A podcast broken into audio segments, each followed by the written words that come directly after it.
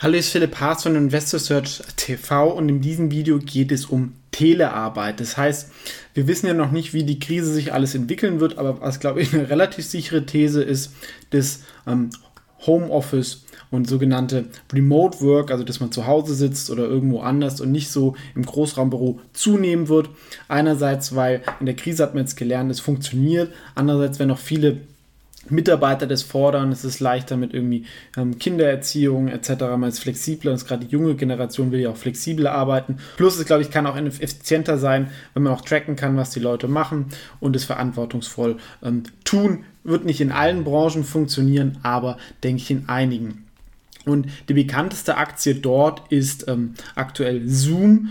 Die war natürlich schon davor teuer, ist es jetzt immer noch, wir sehen es hier in Price Sales von 64, ist natürlich jenseits von Gut und Böse, aber Trader versuchen halt dieses Thema abzubilden und da ist Zoom natürlich die aktuell geeignetste Aktie. Und sie gelten einfach als der Marktführer auch im Gartner Magic Quadrant. Und ich nutze es ja auch selber für meine Interviews, es ist wirklich gutes Produkt. Allerdings halt noch die Frage halt, wie weit man damit Geld verdienen kann, denn nur Videocalls können natürlich auch viele andere, aber sie profitieren definitiv von dieser Lösung und haben gerade als Firma, wenn man dann viele Mitarbeiter hat, dann brauchen wir auch das Premium Package für Zusatzservices. Die zweite Aktie ähm, meiner Zehnerliste ähm, der besten Aktien für Telearbeit wäre Dropbox.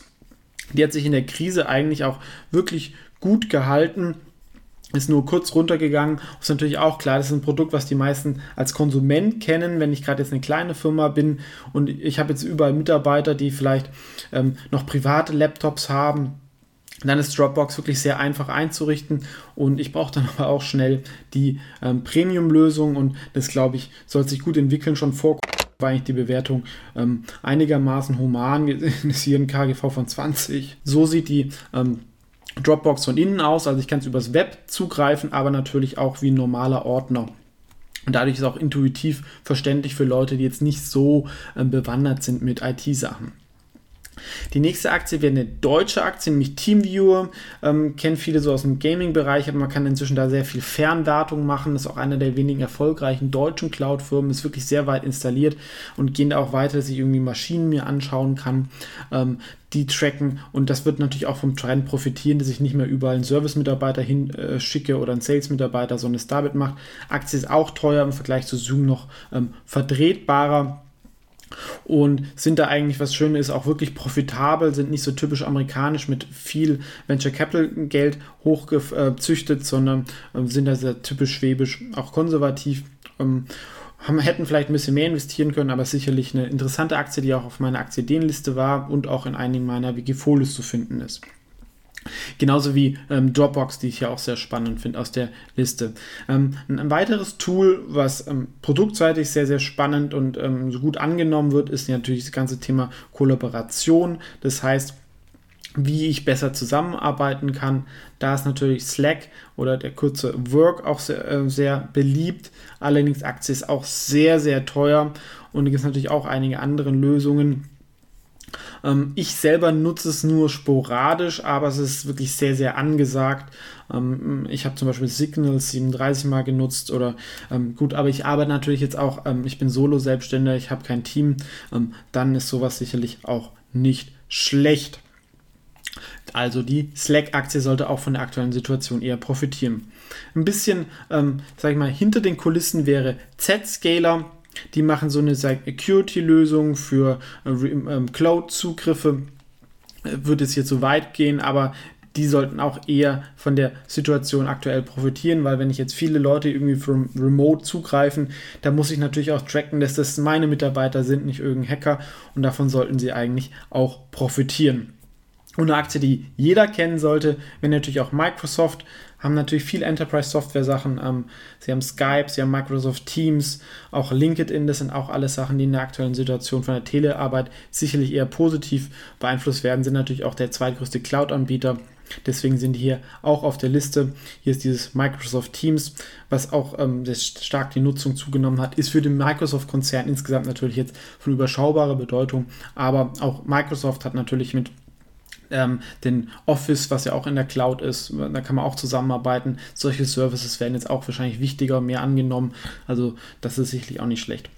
Ähnlich wie Dropbox wäre Box.com.